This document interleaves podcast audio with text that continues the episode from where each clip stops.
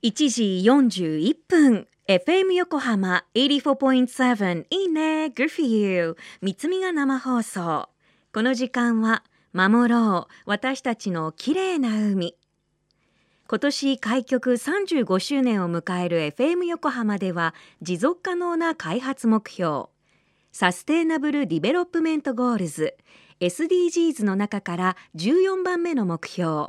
海の豊かさを守ることを中心に海にまつわる情報を毎日お届け。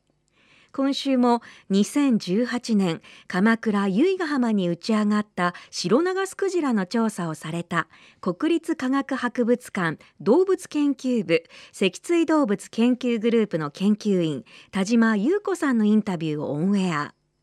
田島先生が今懸念されていることとは？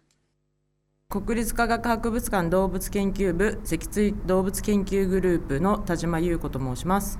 最初はそのプラスチック問題が来る前にはやはりの温暖化は本当に起こっているなっていうのはやはり現場の我々からは感じているのは、まあ、一つのいい例としてはやはりあのイルカクジラもですねあったかい海が好きな種類寒い海が好きな種類っていうのがいるのが普通だったんですけど最近日本の周囲は、まあ、そのあったかい海にいるはずの個体が昔はだから沖縄とか南の方にいるべき種類がですね最近では例えば青森北海道まで、えー、見つかってでストランディングするっていうことを私たちは情報として非常に多く経験するのでまあ彼らの中で実際本当に何が起こってるのか分かりませんけど、まあったかい地域が好きな種類が北海道に入れるってことは、まあ、それだけ海がもしかしたら暖かくなってるのかもしれないなっていうことを考えるともちろんいろんな環境問題があるんですけども温暖化っていうのはもう確実に来てるんだなっていうのは感じますね。はい、この世界に入ったきっかけはシャチですね。私は学生時代はカナダに行かないと見れなかったシャチが一番関東で近いと千葉沖銚子沖で見れることがあるそうですよ。で今もコンスタントに見れるのはあのあれです。根室海峡です。根室海峡まさに今6月から夏場にはもうほぼほぼ100%の確率で見れるようになってきて、まあ、近年なんですけどだんだんの個体数も多くなってきてるそうなんで、まあ、ちょっと関東からは遠いですけどもうラウス沖根室海峡沖に行けばもう日本周辺のシャチを見ることができるので北海道に行けば見れるっていうことですね今は。やはりあのこれをしなさいあれをしなさいっていうのってやっぱり難しいと思うんですけどすごくあの難しい。一応言うだけ言いますけどその神奈川はやっぱり海にすごく密接した県だと思うんですけどその海にも私たちと同じ仲間が住んでて彼らはもしかしたら私たちに何かメッセージを送りたいのかもしれないとかそういう何て言うのかな身近に感じるなんかきっかけがどっかにあったらそういうのにそのプラスチックをやめてくださいとかゴミをなくしてくださいっていうのは分かると思うんですけどやはりいろんな人とお話ししてるとなんでそんなことしなきゃいけないのっていう方もまいらっしゃるんですね。もちろんで私も実際いろんな豊かな生活にも慣れ親しんじゃってますんででもそうすると人間だけ生き残っても多分人間は生きていけないんですよね。でそうするともう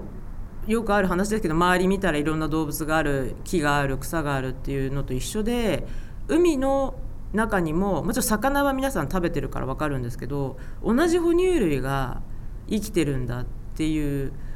なんでしょうね。短さというか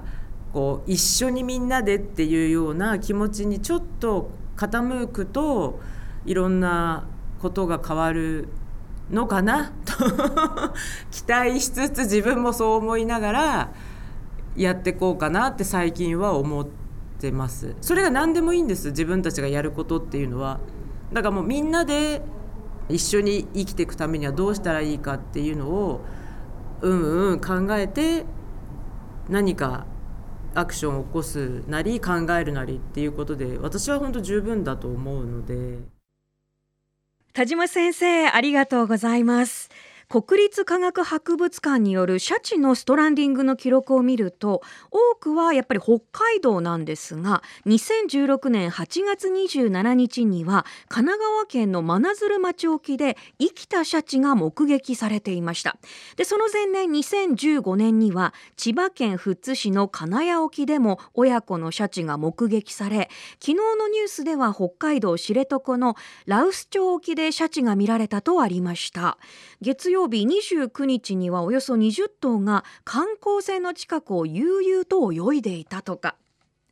海の生き物たちによるストランディングはまだまだ謎が多いんですが海洋プラスチック環境汚染物質の流出地球温暖化と海の生き物たちだけでなく私たち人間にとっても暮らしやすくあるのが何よりですよね。これからも皆さんと一緒に考えていきたいと思っています。よろしくお願いします。今日の田島先生のインタビューはさらに詳しく FM 横浜の特設サイト海を守ろうから聞けます。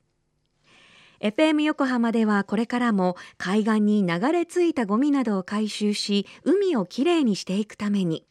県内の湘南ビーチ FM、レディオ湘南、FM 湘南ナパサ、FM 小田原のコミュニティ FM 各局とその他県内のさまざまなメディア、団体のご協力を得ながらやっていきます。これらのメディアは神奈川守ろう私たちのきれいな海実行委員会として日本財団の海と日本プロジェクトの推進パートナーとして活動 FM 横浜守ろう私たちのきれいな海 Change for the Blue 明日も国立科学博物館の研究員田島先生のインタビューをお届けします。